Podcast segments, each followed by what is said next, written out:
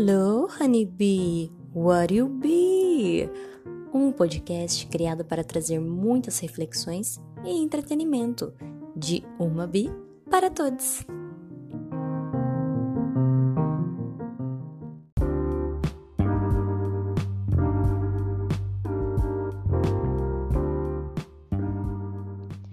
Fala, honeybee! Muito obrigada a todos que chegaram até esse segundo episódio. Então, minha gratidão aqui àqueles que ouviram o primeiro e também que me deram feedback sobre o primeiro. Tá bom? Me sinto muito grata e bora pro próximo episódio.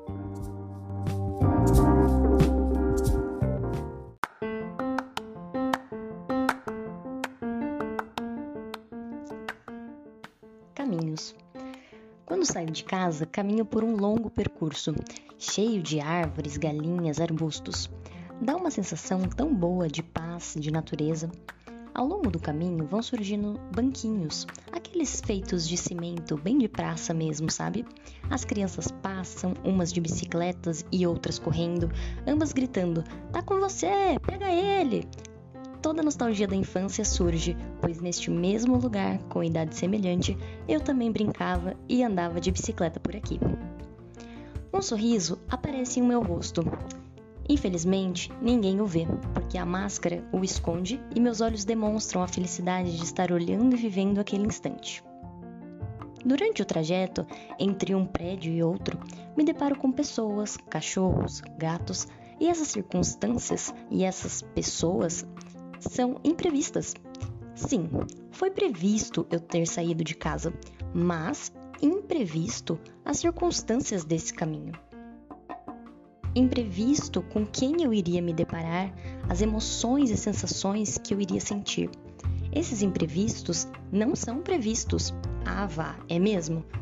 Sim, é mesmo, e por isso eu não os controlo. E por falar em controle, tenho como controlar o caminho em partes.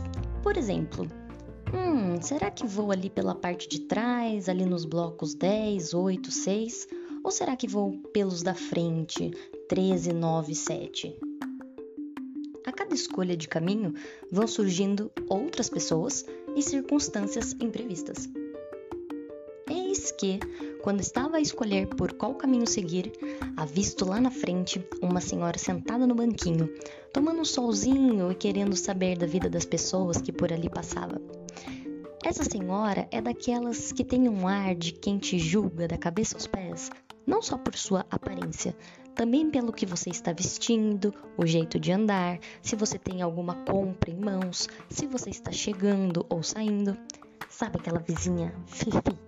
Pois bem, escolho o caminho pelo qual não iria me deparar com essa senhora, não precisando passar por sensações pré-formadas por mim mesma e por já conhecer a peça, não é mesmo?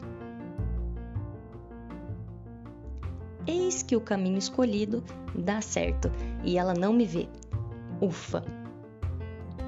Mais à frente, avisto um caminhão de mudança com dois homens fazendo o trabalho de descarregar.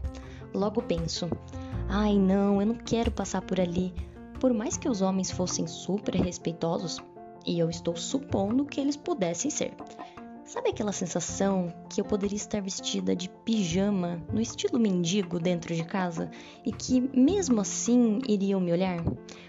Por bem ou por mal? Se muito arrumada, porque estaria bonita. Se muito mendiga, porque, nossa, como aquela menina desleixada eis que tomo uma escolha e uma decisão de passar por outro caminho, evitando passar por ali. Mais uma vez, consigo me esquivar de possíveis situações desconfortáveis. Porém, um pouco mais à frente, não tive como fugir. Fui pega de surpresa em uma daquelas viradas onde não conseguia ver o que vinha pela frente. E lá estavam, dois técnicos em um prédio consertando o serviço de internet. Que saco! Passo, falo bom dia, sorrio e sigo. Mexeram comigo? Não. Morri por isso? Também não.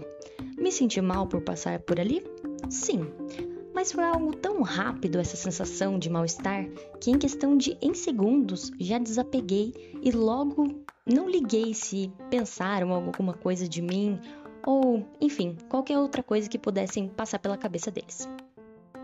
A questão de tudo isso, desses caminhos, de algumas visões a longo prazo, conseguir ver a senhora, conseguir ver os homens do caminhão da mudança, é tão boa, traz um alívio tão grande, porque é isso, né? A gente está conseguindo enxergar como se eu pegasse uma luneta ou subisse no caralho de um navio. Opa, pera.